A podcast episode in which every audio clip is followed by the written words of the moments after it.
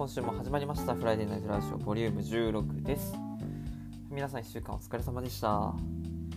えー、寒いっすねめちゃくちゃ。えっとこれ撮ってるのが2月の何日だ今日、えー、18日木曜日の、まあ、深夜12時に撮ってるのでまあ夜に撮ってるんですけどえー、もう水木とちょっと0度ぐらいまで最低気温が行きましてめちゃくちゃ寒いですね本当でもなんかこれで寒いのがずっと続くならまだ耐えられるんですけどなんか日曜日には最高気温18度とかになるみたいなので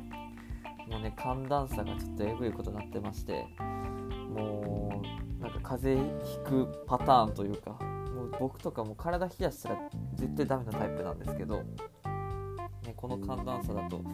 まあ、間違いなく風邪ねひく人が続出するような感じになってますので皆様気をつけていただけたらと思います、えー、今週はちょっといろいろありましたね。皆さんまず地震大丈夫だったでしょうか、えー、13日の23時頃ですね。福島県沖で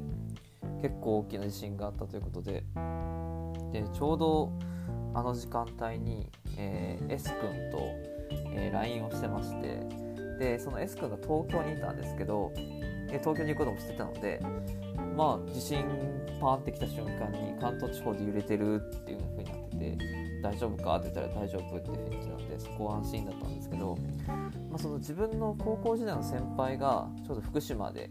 お仕事されててでその方が撮っておられた動画とかも家の中ぐちゃぐちゃになっててでコンビニとかもなんかワインとかの棚のとこがバーンと落ちててもう床がワインだらけになってるみたいなのも動画で見ていやまだちょっとね地震が起きてから数日しか経ってないのでまだまだ気が抜けない状況だと思いますが、えー、気をつけていただけたらと思います。やっぱ地震結構怖いですよね。もう自分もお水ぐらいしか用意してなくて、ね、そんぐらいしか、まあ、1人暮らしだとなんかいいかなと思っちゃって全然用意してないんですけど、ちょこれを機にちょっと用意もちゃんとしたいなと思いました。で2月も中盤もちょっと過ぎましてで自分も今就活がっつりやってるんですけど早いですね。もう解禁とか全くされてないのに、ね、就活ってどんどん進んでいくので、ね、メディアの子だったらもう、ね、ほとんど終わってる子とかもいたり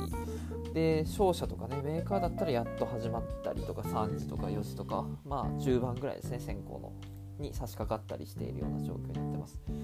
で久々にスーツをフルで着てカバン就活カバンですねも持っていくことが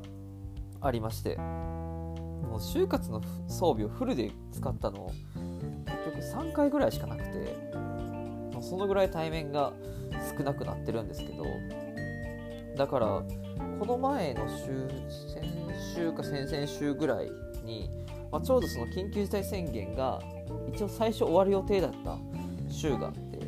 もうそこでそこの週が本当就活全くなくて面接とか今まで毎回必ず1週間に複数回あったんですけどそれが全くなくてなんでなんやろなって考えたらその週がちょうど緊急事態宣言が伸びた週で多分そこで対面に切り替えようとされてた会社の方が多分全部うわーって調整し直した結果多分そこがぽっかり開いちゃったんかなと自分では思ってました。で一応3月の、ね、頭ぐらいですか？3月7日ぐらいに私が解除するっていうことになってました。のでもしそこで解除されたら多分なんか最終面接ぐらいは対面で やることになりそうなんでうわ最後だけ対面かってなんか最後だけ対面っていうのもなかなか怖いなと思いつつ、まあ、就活も頑張っているような感じになっています。はい。じゃあそれでは今週も始めていきましょう。最後までお聴きください。よろしくお願いします。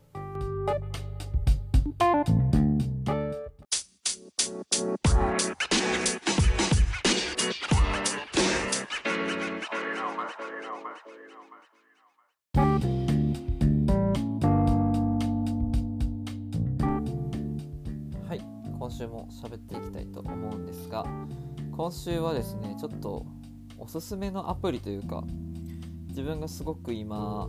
めちゃくちゃ興味持って使ってるアプリをちょっと一つ紹介したいなと思います。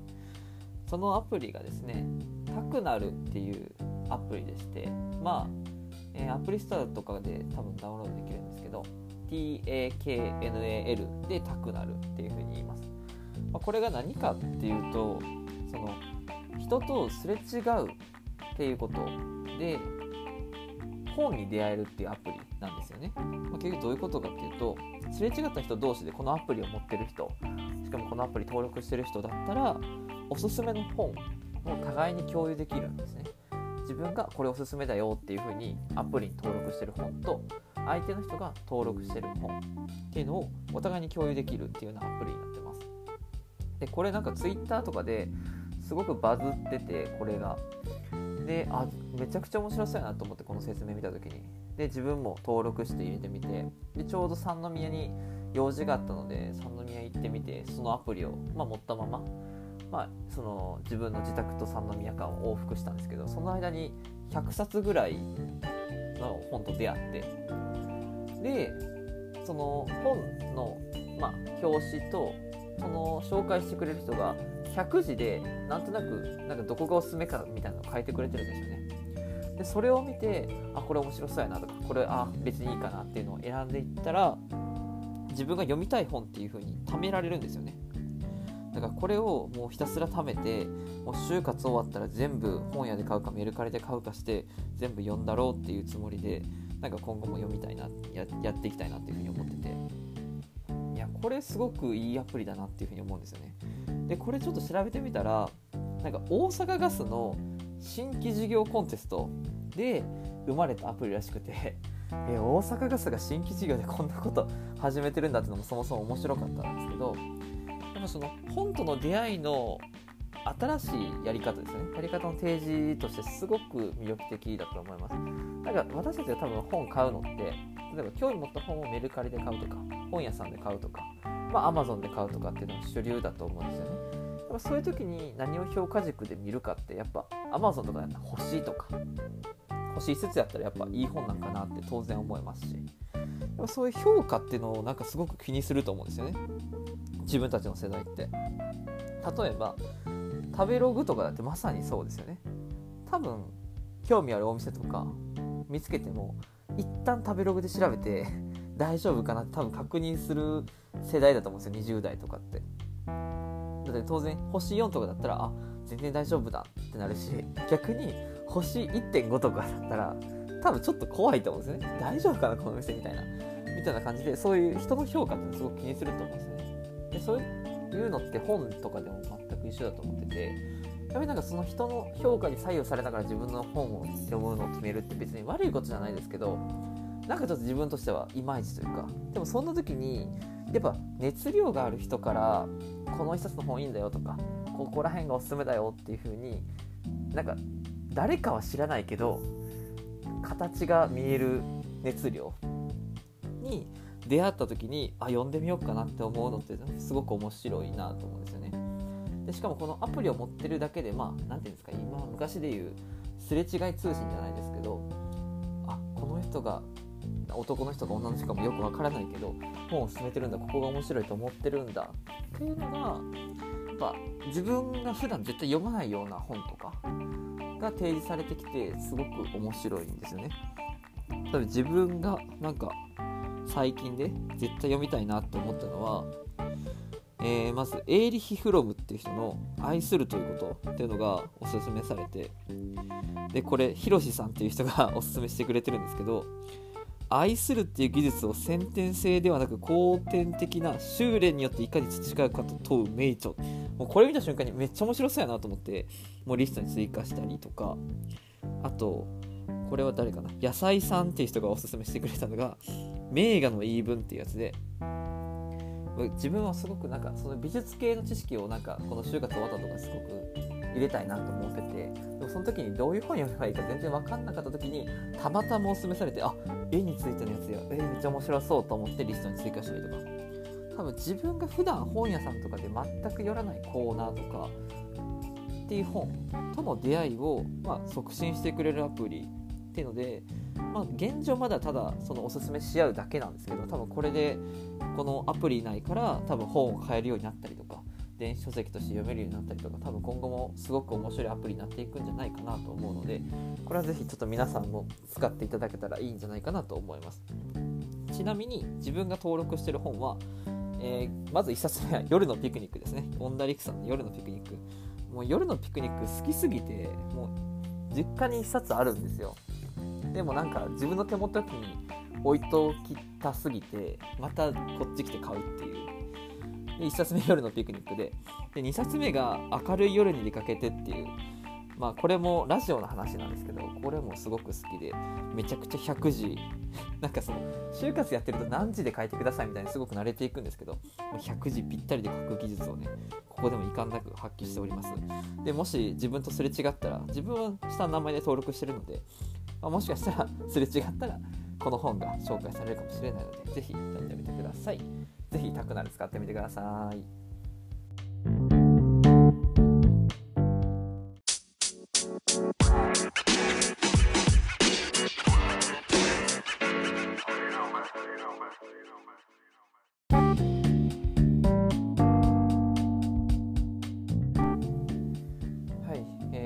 まあ、冒頭でも話したように、まあ、だんだんだんだん22卒って呼ばれる。2020年2022年に卒業する、まあ、現在3回生。次新4回生の世代の人たちが今まさに就活を頑張ってる最中なんですけど、まあ、自分も実際にやっててそれと同時並行でというか作ってるものが「就活終わったらシリーズ」っていうメモ帳を自分の中で作っていてなんか就活終わったらもうこれしてえなみたいなものをもうただただメモに書き連ねていくっていう なんかリストを作ってるんですね。まあ、そういうのがないとやってられないんですけど、まあ、そういうのをやっててでその中の一つに屋久島に行きたいんですよすごく自分は。もう屋久島とにかく屋久島なんか旅行なんか就活終わったら旅行行こうみたいな話もするんですけどもうとにかく屋久島行こうみたいなみんなに多分結構前から言ってる気がするんですけど。でこのなんで屋久島に行きたいかっていう話をちょっと今回しようと思うんですけどそのその話のまず現最初の地点としてうちの家族の話をしないといけないんですよ。でうちの家族、まあ、愛媛県出身で普通に男3人兄弟の僕真ん中なんですけどでうちはなぜか知らないけどよくわからん。しきたりじゃないけどルールというか慣習というものがあってでまず1つ目が富士山に登らされるんですよ。小学生の時に。うちはなぜか知らない。いやそれがいつから始まったとか多分うちの親から多分始まってるんでなんか歴史があるものでは全くないんですけどもううちの子供というかは必ず富士山に登るんですよ。で兄は結構体力普通にあったので小3と小42回登ってるんですよね。で兄が登ったんで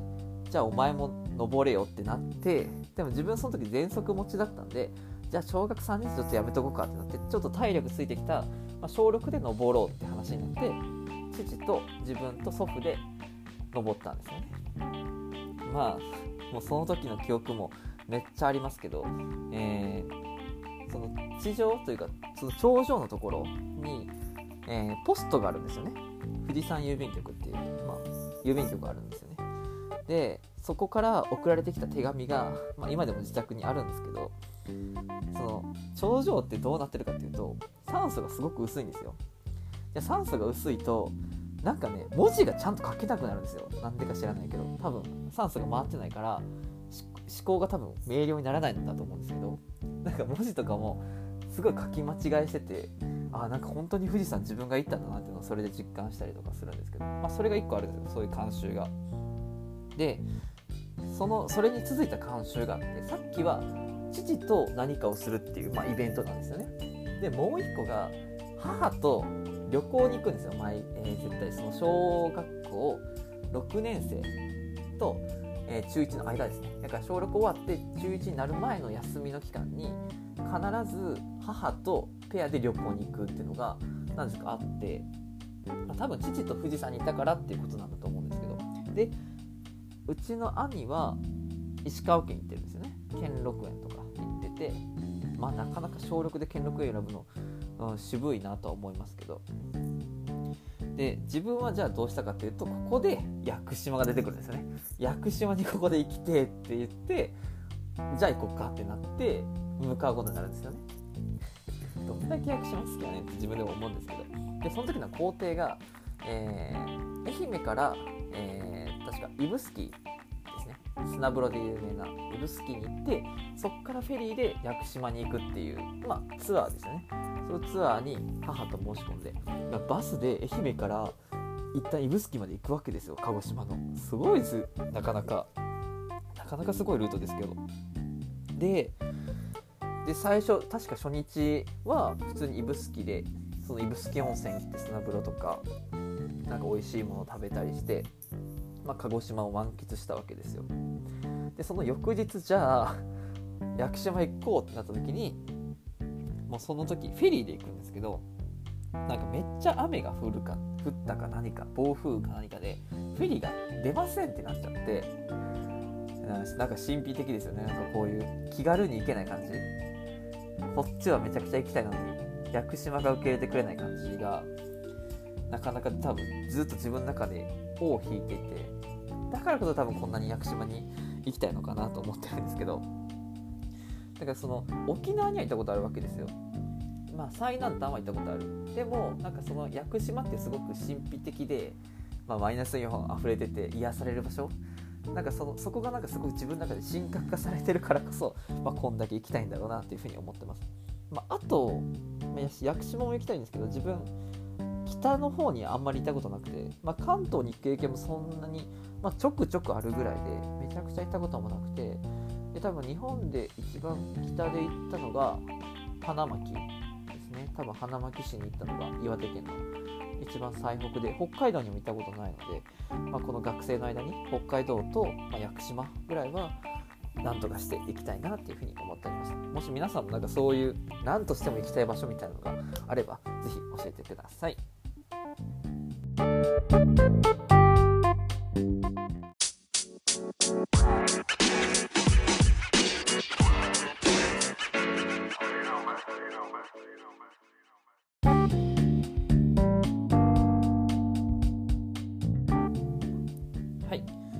今週に最後に今週の1曲を紹介していきたいと思います。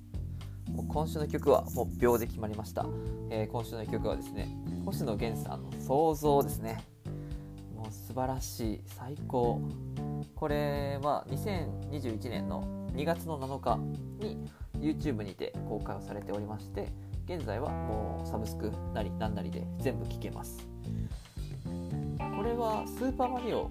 のブラザーズですね。スーパーマリオのブラザーズなんですけどスーパーマリオブラザーズの35周年のテーマソングとして今回作られました。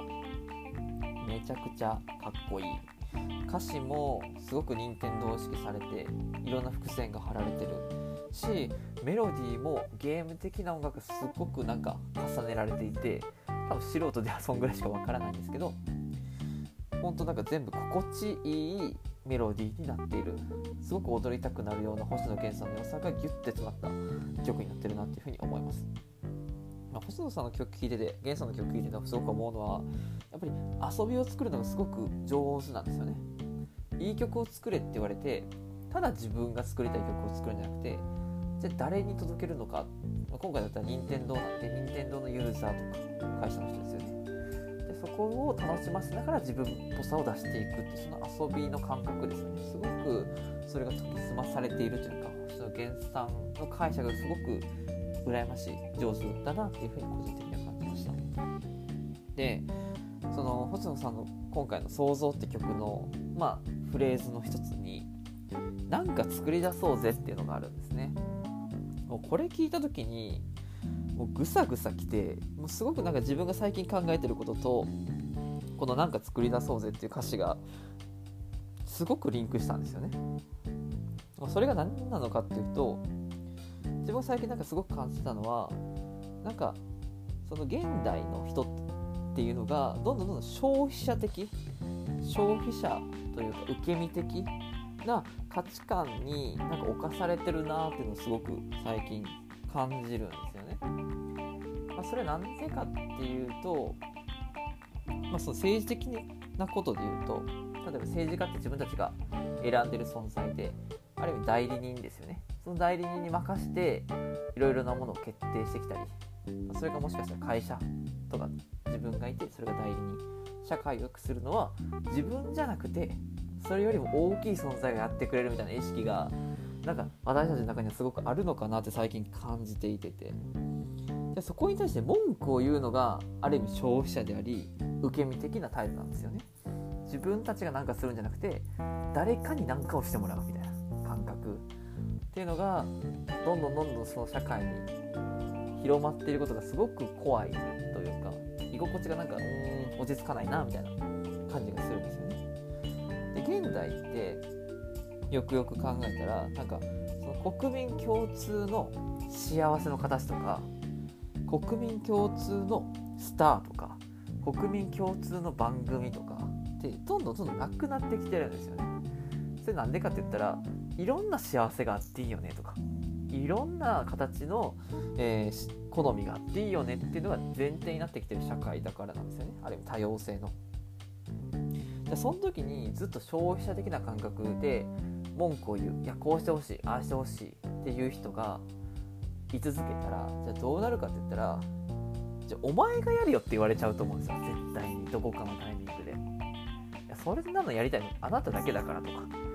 じゃそんな言うんだったらあなたがやればいいじゃない。って、まあ、言われちゃう時代が当然来るんだろうなっていう感覚が自分の中にはあったのでそれで今回のなんか作り出そうぜっていうのはそれをなんかすごくいい形に消化した歌詞というか